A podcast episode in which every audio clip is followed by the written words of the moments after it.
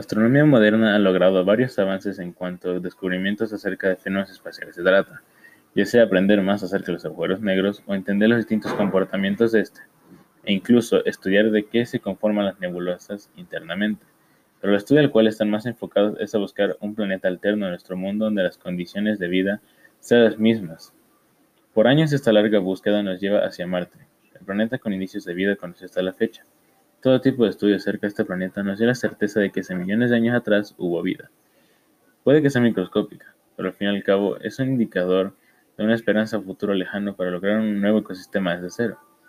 Aunque pasarán años para que finalmente lograremos que Marte sea un planeta habitable, no implica que podamos realizar experimentos o pruebas en la atmósfera, consiguiendo así información y datos acerca del comportamiento meteorológico en el planeta rojo. A pesar de muchos estudios, se logró obtener una imagen que se veía Marte probablemente sus años que albergaba vida. Estas estimaciones nos han dejado muchas respuestas, pero también dudas, como qué pudo haber causado esa extinción masiva. Nunca lo sabemos con, con certeza qué ocurrió, solo nos queda especular la historia del planeta vecino.